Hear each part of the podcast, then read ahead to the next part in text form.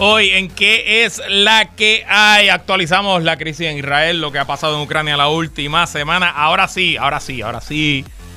Que los republicanos tendrán nuevos speakers de la Cámara, se supone, mañana. Eh, hoy tenemos nuevo capítulo de Los ricos también lloran, su radionovela favorita. John Paulson acaba de presentar su demanda contra Fahad Gafar en el Tribunal Federal. Populares buscan atraer la juventud con nuevo comité del futuro. Converso con su director ejecutivo y no me dio tiempo a discutir esta noticia la semana pasada, así que la tengo hoy de nuevo. IRS multa a Microsoft por utilizar a Puerto Rico para evadir impuestos. Todo eso y mucho más en qué es la que hay que comienza ahora. El análisis más potente y completo comienza ahora. Luis Herrero llega prendiendo fuego a los políticos y figuras que se atreven a dañar el país. Radio Isla 1320 presenta ¿Qué es la que hay? Con Luis Herrero. Muy buenas tardes, bienvenidos y bienvenidas a ¿Qué es la que hay? con Luis Herrero por Radio Isla 1320. Hoy viernes 13 de octubre, viernes, Dios mío, señor, lunes 16 de octubre de 2023. Estamos en vivo y en directo para todo Puerto Rico por el 1320 AM y su cadena para el mundo a través de radioisla.tv, nuestra aplicación para teléfonos a Radio Isla Móvil y en facebook.com diagonal a Radio Isla TV. Yo soy Luis Herrero y como siempre les invito a que me sigan en todas las redes sociales como L Herrero y recuerda que este programa lo puedes escuchar en su formato podcast. Búscalo como qué es la que hay en tu aplicación de podcast favorita para que me escuches cuando a ti te dé la gana y qué es la que hay de que vamos a hablar hoy. Actualizamos la crisis en Israel. Hoy es el día 600 de la invasión rusa a Ucrania. Ahora sí que sí, que sí, que sí. Republicanos nominarán a nuevo speaker. Digo, se supone, mañana votan. Hoy en Los ricos también lloran. John Paulson radica demanda contra Fahad Gafar por 169 millones de dólares. Populares buscan atraer a la juventud con recién creado comité de futuro. Converso con su director ejecutivo, que eh, soy yo mismo, y IRS multa a Microsoft por evadir impuestos en Puerto Rico. Pero bueno, antes de ir con los temas, algunas notas de interés. Ok, el viernes en el programa les di mi primera impresión del disco de Bad Bunny porque nada más no lo había podido escuchar completo. Eh, lo escuché varias veces durante el fin de semana y tengo que decir no me gustó. ¿Qué tú piensas? ¿Estás conmigo o no estás conmigo? No sabe, controla aquí no sabe. Tiene que escucharlo nuevo. Digo, eso suele ocurrir, suele ocurrir que uno puede escuchar el disco varias veces y después le va cogiendo, les va cogiendo cariño. La realidad es que em, es un disco en el subgénero del trap, que es una tendencia dentro del género urbano. El trap realmente nace en el sur de Estados Unidos. Eh, y fue lo primero que Bad Bunny cantó. Él se pegó cantando canciones de trap. Eh, y siento, ¿verdad?, que él trató de regresar un poco a sus comienzos, 2015, 2016. A gente que le fascina, le encanta. A mí, pues, honestamente, no, no me encantó. Y adicional, escucho las canciones y siento que Benito necesitará el psicólogo. Siento un poco que o está deprimido o no la está pasando bien, o bueno, pues la fama yo, pues no lo es todo, el dinero no trae la felicidad. Y pues no, no sé, no me encantó. Como que también es un disco menos comercial que quizás que Un Verano Sin Ti, que fue su super mega éxito de hace, del verano del 2022. Y quizás cuando lo comparamos con Un Verano Sin Ti, pues este va por otra línea. Nada, es mi, es mi pensamiento. Y siento que este disco pudiera ser un gran soundtrack, y esto gracias a María del Mar que me lo dice por Twitter, para el capítulo de hoy de Los ricos también lloran, su radionovela favorita. Porque en verdad... Eh, casi todas las canciones se está quejando de que tiene demasiado dinero y no sabe qué hacer con él. Como entonces, pues, pues está bien, Corillo, pues, pues, qué bueno, qué bueno que está. Dice, dice, este, no dice millonario ni multimillonario, dice billonario. Pues qué bueno que estés billonario, eh, estamos orgullosos de ti. Eh, y qué bueno que gran parte de ese dinero lo estás reinvirtiendo en Puerto Rico y haciendo cosas bien nítidas. Este, pero no sé, nada. Si te gustó o no te gustó, díganme qué les parece. Les recomiendo, eh, con un lenguaje muy eh, florido y soez, que busquen en la publicación del periódico digital El Calce la reseña objetiva de Alexis Zárraga, mejor, Alexis Zárraga, mejor conocido como Tío Macetaminofen, para que ustedes lean eso, se rían un buen rato y esencialmente él va canción por canción eh, haciendo su crítica y yo pues me, identifico y creo que, que estoy, estoy del lado de Alexis. Bueno, y en temas deportivos, hoy oficialmente me parece una gran movida la Federación de Baloncesto de Puerto Rico informó el lunes que completó el proceso de solicitud de candidatura para ser anfitrión de uno de los cuatro torneos de clasificación olímpica del baloncesto masculino rumbo a las Olimpiadas de 2024. De Puerto Rico ser seleccionado, el torneo se celebrará del 2 al 7 de julio de 2024 en el Coliseo de Puerto Rico José Miguel Agreo. Excelentes noticias, como saben, por su participación en el Mundial de Baloncesto durante el verano. Puerto Rico no cualificó directamente a las Olimpiadas de París 2020 pero si tienen una oportunidad de ir a un repechaje, el repechaje se va a jugar en cuatro lugares del mundo a la misma vez y los ganadores de cada uno de los cuatro repechajes clasifican directamente a las Olimpiadas. En las Olimpiadas del 2020, que se celebraron en el 2021, Puerto Rico le tocó el repechaje, pero le tocó jugar en Serbia y, bueno, pues contra Serbia, esta generación de, de la selección serbia es muy dura, muy difícil pues no tuvimos éxito y no pudimos clasificar. Me parece que en Puerto Rico se jugaría en medio de la temporada del BCN, habría mucha efervescencia, muchos fanáticos, se jugaría aquí mismo en el Choliseo, detrás de Radio Isla, y siento que tuviéramos una gran oportunidad de clasificar a las Olimpiadas. Así que excelente movida, me alegro un montón. Y de hecho, como nota, y esto lo estoy leyendo del vocero, la última vez que Puerto Rico albergó un torneo clasificatorio a las Olimpiadas fue en el Coliseo Roberto Clemente en el 2003 en el que el equipo nacional logró su pase a Atenas 2004 y fue esa última, la última Olimpiada que Puerto Rico participó, eh, su equipo de baloncesto en Atenas 2004, aquel legendario equipo que derrotó al Dream Team en su primer partido. Y en noticias de Latinoamérica, leo de El País, Ecuador acudió al domingo a las urnas para elegir al sucesor de Guillermo Lazo en unos comicios presidenciales anticipados y marcados por una crisis de seguridad sin precedente en el país andino. Alrededor de 13.5 millones de votantes estaban llamados a escoger entre Luisa González, la candidata impulsada por el exmandatario Rafael Correa, y Daniel Novoa, hijo del cinco veces aspirante Álvaro Novoa, que entiendo que fue el, candidato que fue asesinado eh, eh, hace poco, ¿no? ¿Verdad? Entiendo que sí. Bueno, eh, el joven empresario de solo 35 años logró la victoria por 4 puntos de ventaja, 52 a 48, frente a su contrincante con el 98% de las papeletas escrutadas.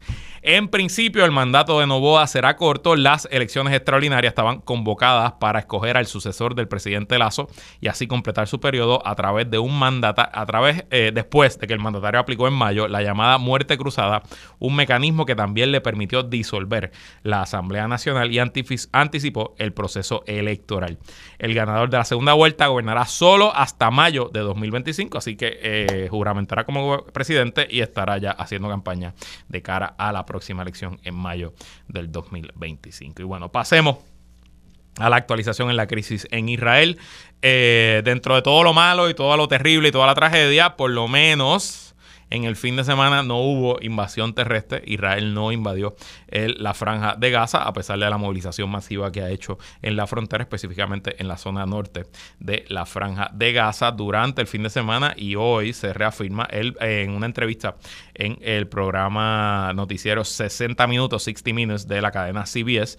El presidente Biden dijo que una nueva ocupación de Gaza de parte de Israel sería un gran error. O sea que, y de hecho hay, varios reportajes eh, que apuntan a que la diplomacia norteamericana ha estado eh, tratando de frenar que el gobierno israelí y que el ejército entre eh, con tropas a Gaza y la ocupe militarmente. Obviamente, eso es una pequeña buena noticia dentro de un mar de malas noticias porque los ataques aéreos han continuado de manera muy agresiva sobre la franja de Gaza. De hecho, ya Israel ha hecho más eh, misiones aéreas, ha, soltado más bombas en esta semana de guerra que en las otras cuatro guerras de Gaza de este siglo. Esta es la quinta guerra Israel contra Hamas, la quinta guerra eh, Israel eh, atacando y bombardeando en la franja de Gaza, pero en estos siete días ha tirado más bombas que en las otras cuatro ocasiones combinadas. Y hoy el Ministerio Palestino de Salud dijo que ya han muerto 2.808 personas y hay 10.850 heridos a causa de los ataques israelíes en la franja de Gaza. También la oficina de prensa del gobierno de Gaza dijo que por lo menos 3.731 eh, eh, edificios residenciales, incluyendo 10.500 unidades de vivienda, han sido completamente destruidos por los ataques israelíes y otras 10.000 unidades de vivienda han sido dañadas parcialmente. También dice que 18 escuelas están fuera de servicio luego de haber sido dañadas completamente. Y de hecho, hoy vi en el Twitter del científico político Ian Bremer que cuando vemos la concentración de población por metro cuadrado, eh, el estrecho de Gaza es más poblado que Londres. Así que para que usted tenga una idea, imagínese que en Londres estuvieran cayendo bombas, más de 10.000 misiones aéreas en cuestión de siete semanas, usted pues puede pensar el daño que eso pudiera causar, sobre todo eh, eh, añadir a eso que la población que está viviendo en Gaza no tiene acceso a, electricidad, agua, otros servicios y que peor aún no puede salir de allí. Eh, adicional, también se reporta hoy, tras una invitación del primer ministro Netanyahu, que el presidente Joe Biden pondera hacer una visita oficial a Israel. El secretario de Estado Blinken estuvo en un tour diplomático en Israel, en Egipto, en eh, conversó con él eh, el príncipe de la corona de Arabia Saudita, MBS, entre otros, tratando de estabilizar la situación y buscando alguna salida diplomática. No ha sido exitoso. También se había informado dos cosas, que se iba a abrir el paso fronterizo entre el estrecho de Gaza y Egipto, al sur del estrecho de Gaza, pero a esta hora que estamos grabando eso no ha ocurrido y se siguen arremolinando las personas en dicho paso fronterizo. También se había anunciado ayer que Israel iba a reconectar el servicio de agua a la parte sur de la franja de Gaza, pero a estas horas eso no ha ocurrido y como si fuera poco, en el lado norte, en la frontera norte de Israel con el Líbano, sigue aumentando la tensión. Los ataques de misiles de parte de eh, Hezbollah desde territorio libanés a Israel y viceversa, ataques y misiles de parte del ejército israelí hacia territorio del Líbano siguen aumentando y la tensión ya es tanto que Israel ha ordenado a evacuar a toda la población israelí a dos kilómetros de la frontera con el Líbano. Y también eh, como reacción a los ataques y al eh, supuesto apoyo que hizo el gobierno de Irán a Hamas, eh, Estados Unidos y Qatar decidieron congelar nuevamente los 6 mil millones de dólares que habían sido descongelados hace varias semanas como parte de un acuerdo para intercambiar prisioneros entre Irán y Estados Unidos. Estos 6 mil millones de dólares era un dinero que eh, Irán había ganado por la venta de petróleo a Corea del Sur, pero esa venta estaba prohibida por unas sanciones de los Estados Unidos, así que el dinero, una vez fue pagado por Corea del Sur, fue congelado y está bajo la custodia de Qatar. Como parte del acuerdo, eh, Irán iba a tener acceso a esos 6 mil millones de dólares, pero solamente lo podían usar para cuestiones humanitarias y otros asuntos particulares con la previa autorización del gobierno de Qatar y de Estados Unidos. Bueno, pues ese acuerdo se ha congelado y los 6 mil millones se quedarán en, eh, en una cuenta en Qatar. Y bueno, trayendo este, todos estos temas a nuestra región. Durante, desde que comenzó el conflicto, el presidente colombiano Gustavo Petro ha sido muy crítico eh, del gobierno israelí y ha causado grandes tensiones entre ambos países. Y hoy el Ministerio del Exterior del gobierno colombiano, Álvaro Leiva Durán, entró y metió su cuchara en Twitter y dijo a Petro Gustavo presidente de Colombia se le respeta, autor de la doctrina de la paz total para su país y el mundo busca una solución definitiva para Israel y Palestina basada en una visión histórica. No se destruye con insolencias ni suciedad intelectual. Equivocados están. La historia de la diplomacia universal consignará como hito la patanería insensata del embajador de Israel en Colombia para con Gustavo, con Gustavo Petro, presidente de la República. Vergüenza. Mínimo pedir excusas e irse. La inteligencia se enfrenta con inteligencia. Hay estados en juego. Y uno leería eso y dice, bueno, si el, el, canciller, el ministro de Relaciones Exteriores de un país le está diciendo al embajador de otro que se vaya, pues es que lo está expulsando, ¿verdad? Y eso es un proceso diplomático conocido. Hay un, hay una formalidad mediante la cual los países rompen relaciones diplomáticas y expulsan a sus embajadores. Eh, pero hace una hora, eh, Leiva Durán recogió vela un poco en Twitter y dijo: Entiéndase, no he dicho que el embajador de Israel esté expulsado, solo se aspira y se indica que la cordura de las palabras y respeto al presidente Gustavo Petro son obligatorios en las relaciones diplomáticas. Así debe ser. Aún más, las relaciones con Israel se mantendrán si este país así lo desea. Nuestros principios constitucionales nos enseñan y mandan respetar el derecho internacional, algo que debe ser de doble vía. Las relaciones respetuosas entre Estados siempre serán bienvenidas. Y nada, es un pequeño ejemplo de cómo este conflicto está causando polarización a nivel internacional y esencialmente en todos los lugares del planeta. Eh, pues abundan las opiniones fuertes de parte y parte, aumentan las recriminaciones y esto pudiera desembocar en un resultado no favorable para nadie, porque donde hay tensión, donde hay polarización, donde nos dejamos llevar por las emociones, pues a veces, no siempre, pero muchas veces se toman malas decisiones.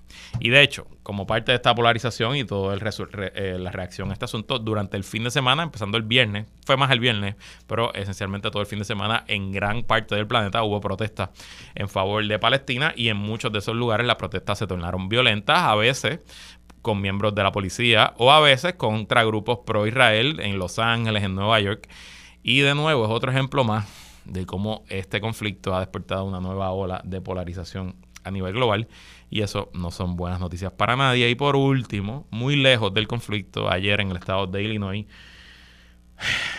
un crimen de odio, un em, dueño de apartamento que tenía como inquilino a una madre palestina y a su hijo de ese años lo fueron víctimas de un ataque brutal, un crimen de odio de parte del dueño del apartamento que terminó con la muerte a cuchillazos de un niño palestino de 6 años y su madre gravemente herida en el hospital.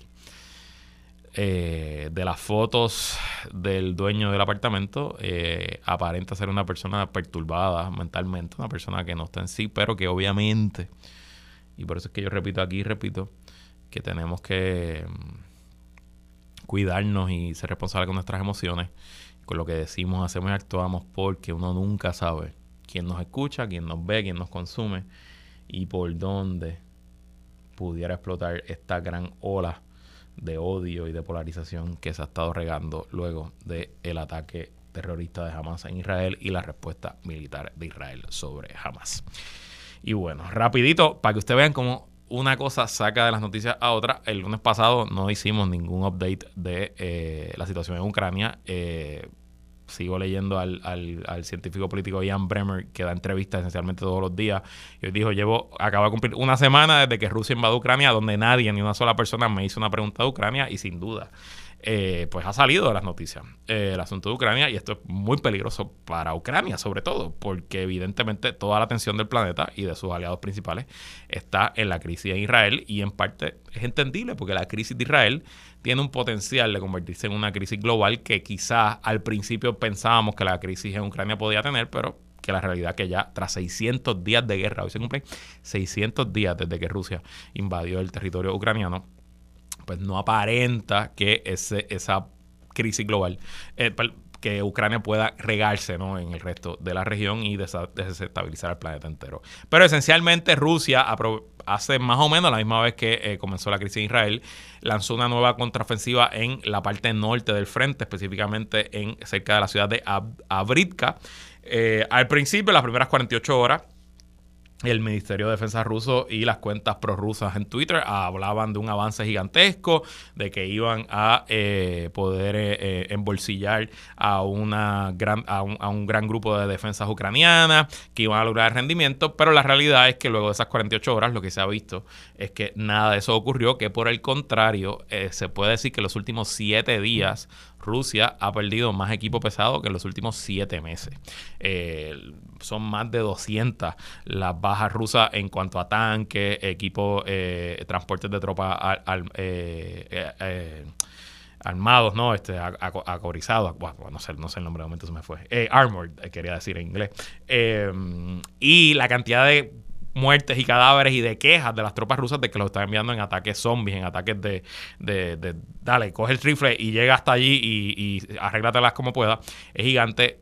Así que habrá que ver, obviamente hay un tema del clima, ya estamos en el otoño, y pronto comienzan las lluvias, lo que debe congelar el frente y luego comenzará el invierno y como ocurrió el invierno pasado es muy poco lo que ambos ejércitos van a poder lograr durante el invierno y será cuestión de apertrecharse eh, y aguantar eh, las posiciones donde las tienen hoy. Y de hecho en el frente sur, donde era la la mayor ofensiva ucraniana, también se ha visto una reducción considerable en la última semana de la acción militar. Y de hecho, una noticia relacionada al asunto, Polonia, que es la frontera, está al norte de Ucrania y que ha sido uno de los grandes aliados de Ucrania, pues celebraron elecciones durante el fin de semana y el gobierno de derecha, que lleva gobernando a Polonia por casi una década y que aunque no es un gobierno prorruso, sí es un gobierno de derecha populista que ha atentado contra las instituciones democráticas de Polonia, sufrió una importante derrota ante una coalición de centro izquierda, lo que representa una excelente noticia para los que nos gusta la democracia y las instituciones democráticas a nivel global, porque es una victoria para las mujeres, para la libertad de prensa, para la independencia judicial, porque el gobierno conservador polaco eh, había atentado contra todo eso, incluso había impuesto prohibiciones al derecho al aborto, había eh, acabado con la independencia judicial y recibieron una importantísima derrota este fin de semana, lo que rompe una tendencia que hemos visto, por lo menos en el último año, donde en Europa gobiernos o coaliciones de centro derecha o han ganado o han ido ganando fuerza y se han acercado a lograr la victoria de las distintas capitales europeas. Bueno, mañana, no tengo mucha información, pero mañana se supone que eh, los republicanos en el Congreso voten para escoger su nuevo speaker. Esto tras que mañana se cumplen dos semanas de, que el speaker de la Cámara, Kevin McCarthy, fuera despedido por los propios republicanos. Ahora le toca el turno a Jim Jordan, congresista de Ohio, pero lo último que leí es que hay por lo menos 20 integrantes del caucus republicano que no votarían a favor de Jim Jordan. Y recuerden que los republicanos tienen 221 votos y se necesitan 218 para lograr una mayoría. Así que si cuatro republicanos no votan por el candidato republicano y todos los demócratas se mantienen eh, al margen y no participan, pues no habrá nadie que consiga los votos y la crisis se extenderá.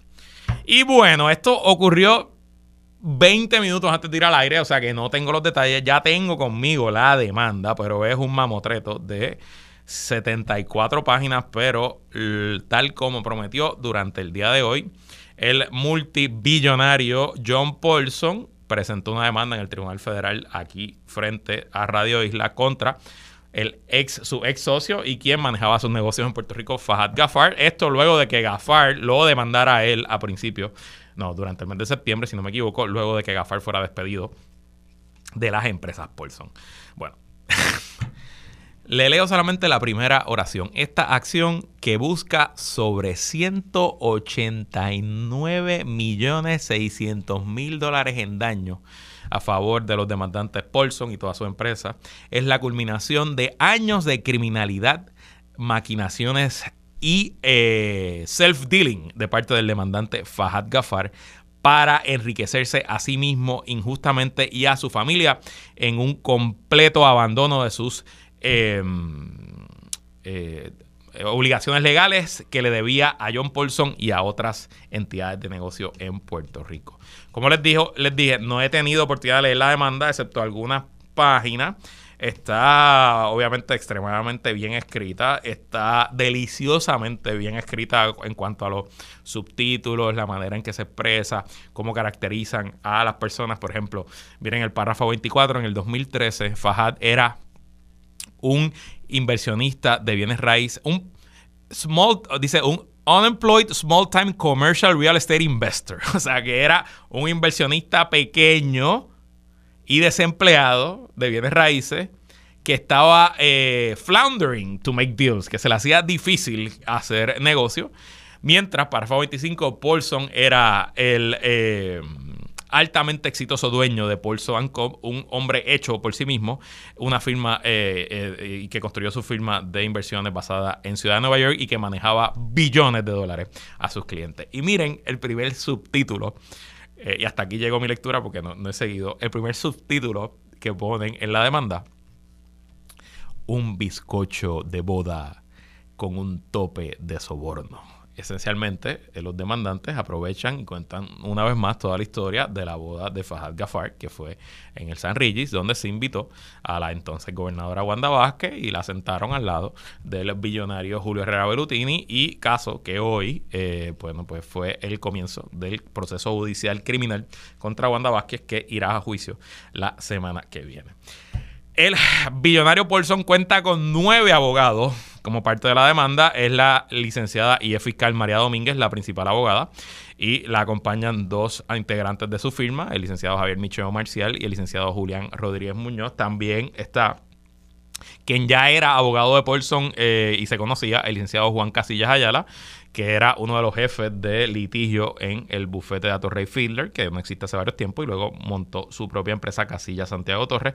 También está el licenciado Luis Jack Zúñiga, y adicional a eso hay tres abogados hay cuatro abogados de la firma Obed Obed LLP, es una firma de Nueva York eh, que están también participando de parte de John Paulson. El periódico El Nuevo Día publicó algunos, algunos detalles de la demanda, así que voy a leer un poco este artículo de José Orlando Delgado Rivera. Entre los hallazgos de las pesquisas internas que ahora son detalladas en la demanda, figura la supuesta malversación de activos corporativos por parte de Gafar para financiar un estilo de vida extravagante tanto para él como para su esposa, así como el presunto desvío de negocios para su beneficio y el de algunos miembros de su familia, particularmente sus hermanos Amir, Zaira y Farah. Según la demanda, junto a sus hermanos y esposa, Gafar supuestamente creó o alentó a crear diversas entidades corporativas que venderían servicios o bienes a las empresas de Paulson. A través de tales estructuras, reza la demanda, Gafar y o sus allegados supuestamente inflaron el costo de los bienes y servicios proporcionados por esto a las empresas de Paulson, lo que tuvo el efecto de aumentar las comisiones que recibían el tiempo que, al tiempo que presuntamente desvió dinero y otros beneficios a sus cómplices y entidades pantalla sin que hayan rendido algunos servicios a la empresa del inversionista estadounidense en la isla. Por su parte, al confirmar la demanda, la abogada y ex fiscal federal María Domínguez, quien es parte del equipo legal de Paulson, sostuvo que los 189.6 millones totalizan los daños que supuestamente sufrió Paulson. Sin embargo, no descartó que la cifra sea mejor, mayor, ya que los peritos contratados por Paulson continúan la pesquisa en todas sus compañías la primera canción del disco Bad Bunny, yo creo que aplica perfectamente a este nuevo capítulo de su radionovela favorita, Los ricos también lloran. Así que, al igual que nadie sabe qué pasó en estos líos, pues nosotros nos vamos a entrar pronto, pronto y este juicio, ojalá, ojalá, ojalá que las deposiciones se hagan en video y se hagan públicas, porque aquí se va a acabar el popcorn y seguiremos trayéndole todo lo que ocurra en su radio novela favorita, Los ricos también lloran. Nos vamos a una pausa, regresamos con más. la Ok, espérate, eh, voy a hablar de otro tema, pero es que si se acaba de sintonizar, estábamos dando la última actualización a su radio novela favorita, Los ricos también lloran.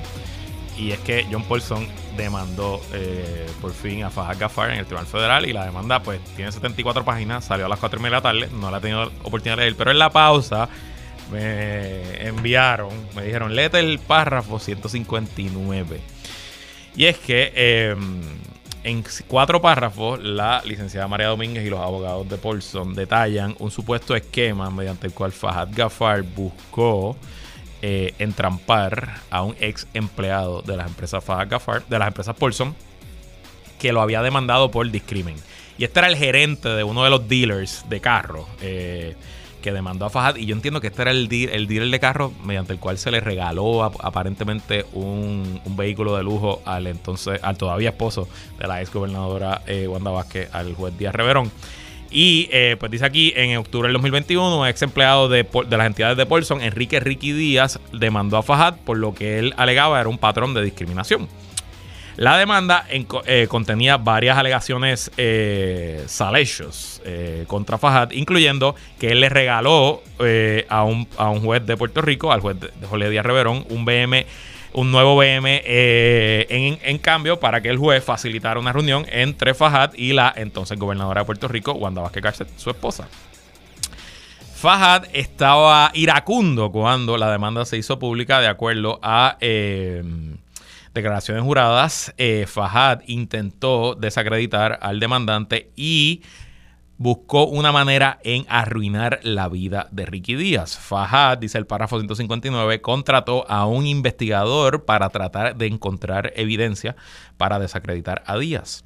En una reunión entre el investigador Fajad y el abogado de Fajad, el investigador informó a Fajad que no había encontrado ninguna información eh, que hiciera daño, la información dañina sobre Ricky.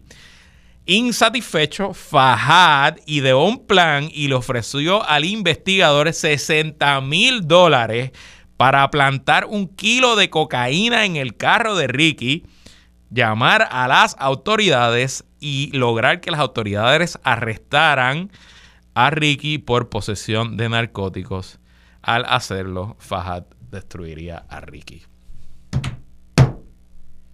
Alguien tiene que hacer la serie de Netflix de esto. Atención, productores de televisión y cine. Agarren estas demandas. Léanse todos los pleadings y empiecen a escribir el guion. Esto tiene que llegar a Netflix. Esto está demasiado increíble como para que se quede en este programa de Radio AM y en la prensa en Puerto Rico. Esto tiene que llegar. O a Netflix, o al cine, o a HBO, o a cualquier sitio. Yo quisiera en un futuro Viernes Pop poder hablar de la adaptación al cine de su radionovela favorita, Los ricos también lloran. Mañana le tendré más detalles, me voy a leer la demanda con calma esta noche y eh, mañana hablamos un poco en detalle. Bueno, vamos a hablar de política local. Eh, ayer el Partido Popular Democrático, su presidente Jesús Manuel Ortiz, presentó y celebró la primera reunión de una nueva iniciativa que él llamó Comité del Futuro y dicha iniciativa eh, pues busca que de cara al 2024 y temprano en el proceso el Partido Popular busque el insumo de la juventud, tanto dentro como fuera del Partido Popular, en eh, un proceso de informar y preparar lo que sea la plataforma de gobierno de dicho partido en el 2024. El proceso será eh, liderado por la presidenta de la Juventud, Suani Enit. Eh, hay un coordinador general y un secretario que también son integrantes de la Juventud Popular. Y como director ejecutivo, pues eh, el presidente del Partido Popular me designó a mí. ayer en conferencia de prensa se hizo público lo que allá hace como un mes el presidente y buen amigo de su madre Ortiz me había pedido. Él me explicó, ¿verdad?, lo que era su proceso, lo que, eh, lo que significaba este comité para él, para el partido, y me ofreció eh, ser director ejecutivo. Yo, luego de pensarlo, eh, acepté la encomienda con mucho gusto, por varias razones. Primero, no sé, ¿verdad? Si es sorpresa para nadie, pero yo pues, soy popular. Así que no, no, choquen, por favor, no, no, frenen ahora de cantazo. Luis Herrero es popular. Si yo soy popular y sigo siendo popular, aunque a veces me frustra y me no con el Partido Popular, eh, y confieso que en los últimos años es más la frustración que el cariño, pero bueno, eh, aquí sigo. Em, obviamente yo tengo el privilegio de hablarles todos los días a ustedes, tengo el privilegio de tener uno, yo creo que el principal podcast de política en el país y pues analizo la noticia, critico, hago sugerencias, a veces me, me enfogono. Pero una cosa es hablar y otra cosa es trabajar. Así que acepté el reto, eh, sobre todo porque yo no tengo ningún tipo de ambición electoral. Yo no voy a aspirar a nada en mi vida, nunca jamás. Yo no quiero correr para la legislatura, yo no quiero ser alcalde, yo no quiero ser gobernador, yo no quiero ser comisionado residente, así que obviamente nunca podré aportar desde una posición electa, pero me parece que desde esta posición, eh, eh, pues quizás puedo sembrar mi granito de arena de tratar de revertir una tendencia que es innegable, que es que el Partido Popular se ha convertido en la probablemente la última opción de la juventud en Puerto Rico por múltiples razones. Y la encomienda que se nos está dando, y de hecho, he visto muchas, no, he visto algunas críticas que si yo no soy joven, es verdad, yo tengo 40 años, yo no soy joven. Eh, y de hecho yo no vengo aquí a imponer, yo no tengo ninguna agenda ni tengo ningunos temas particulares.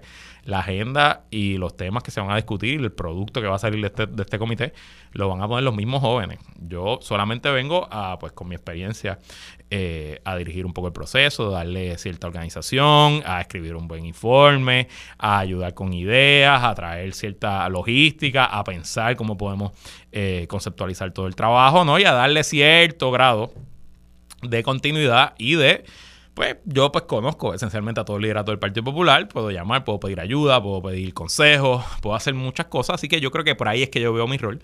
Eh, de hecho, ayer fue un evento que les confieso sobrepasó mis expectativas, porque sí, se hizo la conferencia de prensa y se, se, le presentó al país lo que estábamos haciendo, pero a la misma vez se celebró la primera reunión del Comité de Futuro. Llegaron allí más de 60 jóvenes al cuarto piso del Partido Popular y esos 60 jóvenes se les dio una orientación en general de lo que estábamos haciendo y se dividieron en distintos grupos de trabajo, mesas de trabajo.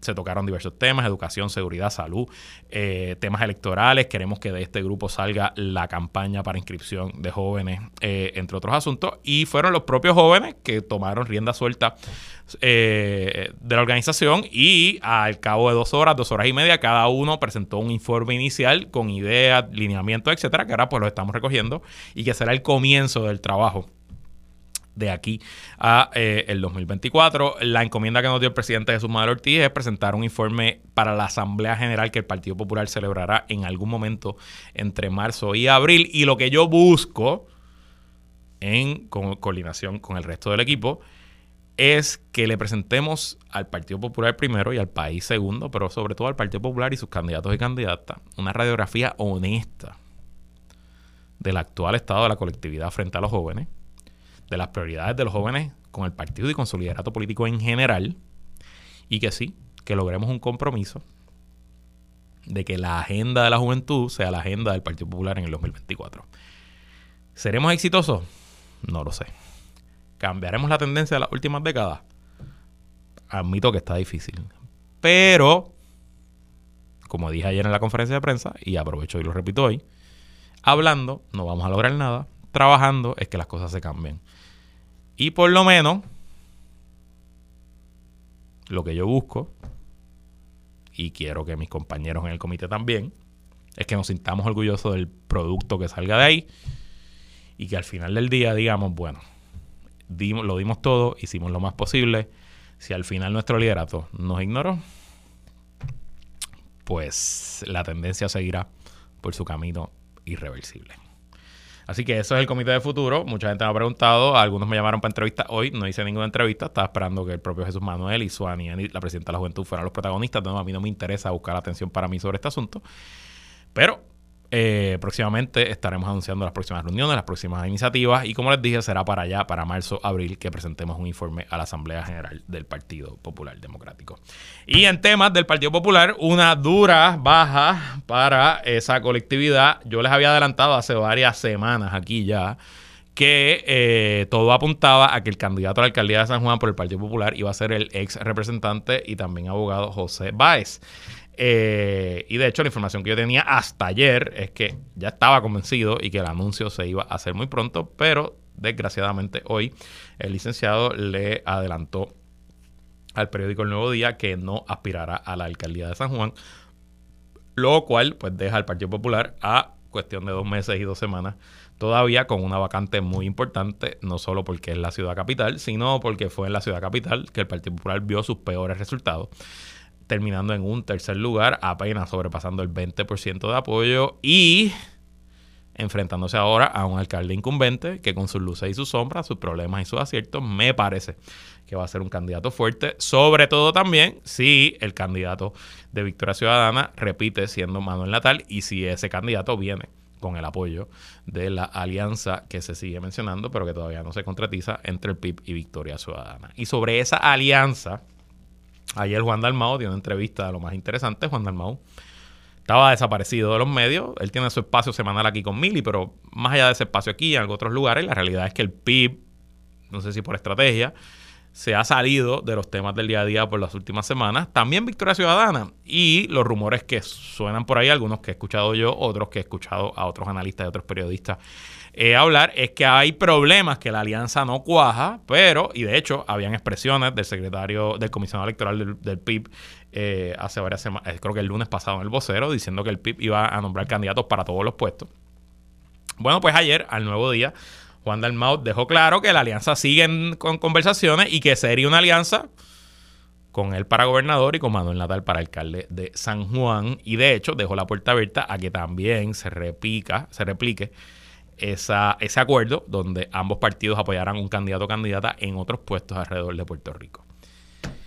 Habrá que ver cómo termina el asunto, pero sin duda la cosa está fluida, la cosa está cambiante y todos los partidos y todos los movimientos tienen sus retos y sus dificultades de cara a la apertura de candidaturas. Nosotros nos vamos a una pausa y cuando regresemos hablamos de la multa que le metió el IRS a Microsoft por su manera de evadir impuestos utilizando el Estado Libre Asociado de Puerto Rico. No se vaya nadie, que la que hay continúa.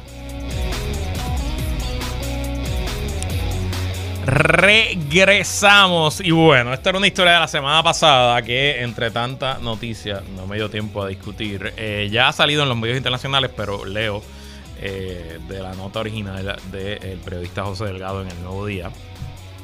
Eh, después de diversas investigaciones que han incluido la transferencia de ganancias a Puerto Rico, el Servicio de Rentas Internas concluyó que la empresa Microsoft dejó de pagarle de pagarle alrededor de 29 mil millones en impuestos entre los años 2004 y 2013. En un informe al mercado el miércoles en la noche, el miércoles pasado, Microsoft reconoció la determinación del IRS al tiempo que indicó que apelará la decisión. De acuerdo con el informe, el IRS notificó a la empresa que debe unos 28.900 millones en impuestos correspondientes a los años 2004 y 2013, más multas e intereses. La agencia tributaria, federal habría llegado a la cifra de nueve dígitos luego de una auditoría que puede haber tomado una década. La empresa aceptó que el principal desacuerdo con el IRS es la transferencia de ganancia entre países y jurisdicciones. Desde el 2012, una comisión del Senado de Estados Unidos determinó que Microsoft pudo haber dejado de pagar contribuciones al IRS por cerca de 21 mil millones en ganancias de vengadas entre los años 2009 y 2011, utilizando el mecanismo de transferencia de derechos de uso de la propiedad intelectual de la empresa a su subsidiaria en Puerto Rico. ¿Cómo funciona esencialmente el esquema de Microsoft? Que es el mismo esquema que usa Apple, y que usa Google y que usa la inmensa mayoría de las compañías de tecnología. Algunas lo hacen en Puerto Rico, la mayoría lo hacen en Irlanda. Pero esencialmente este es el esquema. Microsoft, que es una empresa del estado de Washington, eh, crea una empresa en Puerto Rico. Vamos a decirle Microsoft Puerto Rico. Y esa empresa en Puerto Rico, específicamente Microsoft, eh, montó en un Macao, que ya no existe, pero estuvo hasta hace poco, eh, una planta que manufacturaba los CDs, los DVDs, donde se ponían todos los programas de Microsoft. Para los más jóvenes que me escuchan, la generación eh, eh, Z que me escucha, pues un CD, un DVD era un disco donde usted pues compraba todo el suite de Office y tenía Word y Excel y PowerPoint, compraba Windows eh, y esos discos, todos los discos que Microsoft vendía por décadas se producían en Humacao, Puerto Rico y desde aquí se exportaban. Y entonces la matriz en Redmond, Washington, le firmaba todos sus derechos de propiedad intelectual a la matriz, a la, subsidiaria de Microsoft en Puerto Rico. ¿Y cómo funcionaba? La subsidiaria de eh, Puerto Rico le cobraba a su matriz en el estado de Washington una cantidad ridícula por licenciamiento de su propiedad intelectual. Imagínense, voy a usar números eh, inventados, pero que sean redondos, pues vamos a decir que Microsoft calculaba que el valor de su propiedad intelectual que le había transferido a Microsoft en un Macao costaba 100 mil millones de dólares al año. Pues entonces la matriz en el estado de Washington le pagaba a su subsidiaria en Puerto Rico, que era la tenedora, entre comillas, de su propiedad, de su propiedad intelectual, 100 mil millones de dólares y en Puerto Rico, Microsoft reportaba una ganancia de 100 mil millones de dólares, mientras que en el estado de Washington reportaba una pérdida de 100 mil millones de dólares, porque técnicamente los gastos de licenciamiento son gastos legítimos de negocio y en la suma y la resta de las entradas y las salidas, pues Microsoft en Washington, el estado de Washington tenía una pérdida y al tener una pérdida o generar muy pocos ingresos, pues pagaba muy pocos impuestos federales y Microsoft en Puerto Rico gracias a la autonomía fiscal, que decimos del Estado Libre Asociado, pero que la realidad es que es de antes del Estado Libre Asociado, gracias a la autonomía fiscal del territorio puertorriqueño, pues no pagaba casi impuestos. Y lo mismo hace Apple y Google, pero lo hace en Irlanda. Por alguna razón, tanto el Senado como el IRS la ha emprendido contra Microsoft en Puerto Rico. Me imagino es porque el IRS técnicamente puede entrar a Puerto Rico. Es más fácil el IRS investigar en Puerto Rico que investigar en Irlanda. Pero esencialmente ese es el esquema. Sigo leyendo del nuevodía.com. Entonces, el subcomité de investigaciones del Senado también estimó que el IRS dejaba de recibir unos 1.500 millones anuales en impuestos por las ventas en Estados Unidos de los productos que atribuyó a su subsidiaria de Puerto Rico. Ni el IRS ni Microsoft han, han precisado cuánto el, del dinero en disputa se relaciona con las operaciones de las empresas en Puerto Rico. Al anunciar que el IRS notificó la conclusión de la auditoría, Microsoft señaló que debido a que nuestras subsidiarias compartían los costos de desarrollo de cierta propiedad intelectual, las normas federales habían permitido que las subsidiarias tuvieran derecho a las ganancias relacionadas. En su reporte al mercado, Microsoft sostuvo que ahora comenzará un proceso de apelación dentro del IRS, el cual prevé tomará años. Creemos firmemente que hemos actuado de acuerdo con las reglas y regulaciones del IRS y que nuestra posición está respaldada por la jurisprudencia, indicó Microsoft al señalar que ha pagado sobre 67 mil millones en impuestos federales desde el 2004. Al indicar que los ajustes propuestos por el IRS no representan una determinación final, Microsoft sostuvo que no reflejan los impuestos pagados tras la Ley de Reforma Contributiva Federal de diciembre de 2017, que podría reducir el impuesto final adeudado, según la auditoría, en hasta 10 mil millones. El Comité de Finanzas del Senado ha seguido pendiente eh, de la transferencia de ganancias que hacen las corporaciones estadounidenses subsidiarias en el exterior. Entonces, quiero hacer un paréntesis y hagamos la suma y la resta. Una multa de 29 mil millones de dólares ¿cuánto realmente le duele a una empresa como Microsoft? Bueno, pues obviamente nadie quiere que le llegue una factura de 30 mil millones de dólares. Pero, según los últimos números de Microsoft, recuerden que Microsoft es una empresa pública que se cotiza en la Bolsa de Valores de Nueva York y que está obligada por ley a presentar sus estados financieros y sus reservas de efectivo cada trimestre. Pues a junio del 2023, eh, Microsoft tenía 111 mil billones de dólares, 111.26 billones de dólares eh, en cash en sus cuentas de banco. Eso incluye el cash, equivalencias de cash e inversiones a corto plazo, básicamente bonos, certificados de ahorro de, poco tiempo, eh, que es dinero accesible, que está líquido, que la empresa eh, puede acceder en cualquier momento. O sea que, aún con una multa de 30 mil millones de dólares, pues la realidad es que no va a quebrar. Microsoft por esta acción de la IRS. Ahora bien, es importante porque se está mirando a Puerto Rico en el Senado y no es para darnos la estadidad.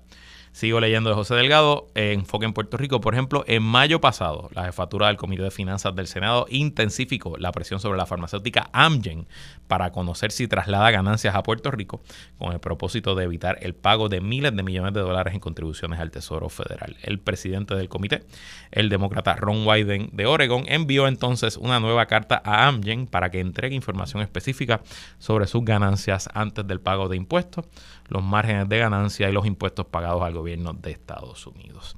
En busca de estos datos, Wyden solicitó copia de cualquier acuerdo fiscal con el Departamento de Desarrollo y Comercio de Puerto Rico u otra entidad del gobierno puertorriqueño y preguntó si las operaciones de la subsidiaria de la farmacéutica en la isla están sujetas a una tasa de impuestos sobre la renta del 0% como parte de los incentivos que tiene garantizado hasta 2035. Wyden sostuvo que quiere conocer el ingreso tributable de Amgen en Puerto Rico 2018 a 2021 y cuánto del ingreso tributable de la farmacéutica fue declarado por sus subsidiarias en la isla. Estamos bien entretenidos en Puerto Rico con todo el drama político y con las primarias y la comisión reciente retando al gobernador y el PNP no tiene candidato a comisionado y en el PPD ya hay un candidato y todo el mundo está tirando sus propuestas y qué chulo y qué chévere tenemos los cabileros por la estadidad. ¿Quién en Puerto Rico tiene ahora mismo la responsabilidad de bregar con este asunto en el Senado Federal? Porque nos están mirando. Y yo puedo entender, a nivel macro, a nivel global, el esquema de paraísos fiscales, que es lo que es Puerto Rico, es un esquema que cada vez pierde más apoyo y prestigio. De hecho, hay un movimiento global de un impuesto mínimo internacional y probablemente el planeta se tiene que mover en esa dirección. Pero a corto plazo, si se cambia el sistema tributario en Puerto Rico y estas grandes empresas que todavía operan luego de que salió la 936 en el país, se van de un día para otro porque el Senado, la Cámara y el presidente deciden cambiar cómo se pagan impuestos en Puerto Rico, no habrá ni futuro, ni comité, ni candidato, ni partido, ni alianza que pueda levantar al país de la crisis económica que le vendría encima. Así que prioridades, Corillo. Y hasta aquí esta edición de que es la que hay con Luis Guerrero. Como siempre, agradecido de su sintonía y patrocinio.